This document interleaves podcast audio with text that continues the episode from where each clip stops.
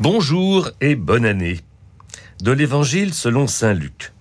En ce temps-là, les bergers se hâtèrent d'aller à Bethléem et ils découvrirent Marie et Joseph avec le nouveau-né couché dans la mangeoire.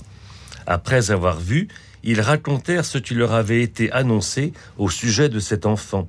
Et tous ceux qui entendirent s'étonnaient de ce que leur racontaient les bergers. Marie, cependant, retenait tous ces événements et les méditait dans son cœur. Les bergers repartirent, ils glorifiaient et louaient Dieu pour tout ce qu'ils avaient entendu et vu, selon ce qui leur avait été annoncé. Quand fut arrivé le huitième jour, celui de la circoncision, l'enfant reçut le nom de Jésus, le nom que l'ange lui avait donné avant sa conception. C'est donc la suite de l'évangile que nous avons entendu à Noël.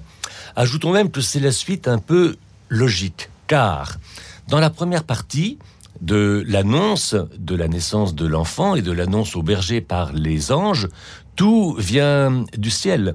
C'est le don de Dieu qui se manifeste sur terre et on se réjouit, on l'espère, de cette bonne nouvelle.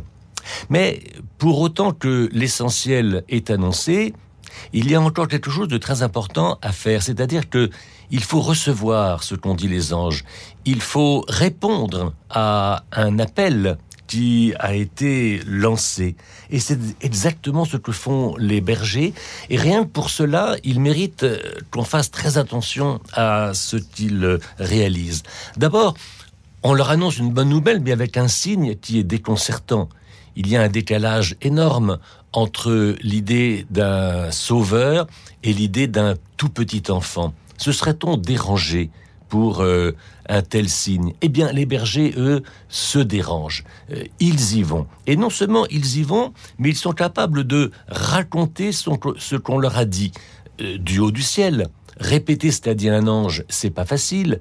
Il faut l'écouter, il faut l'interpréter, il faut être d'accord et il faut être capable d'en témoigner. C'est ce qu'ils font.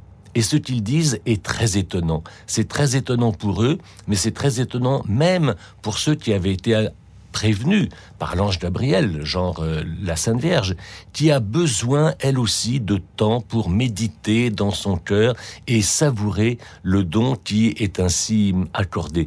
C'est une démarche qui, au fond, est exemplaire pour tout chrétien.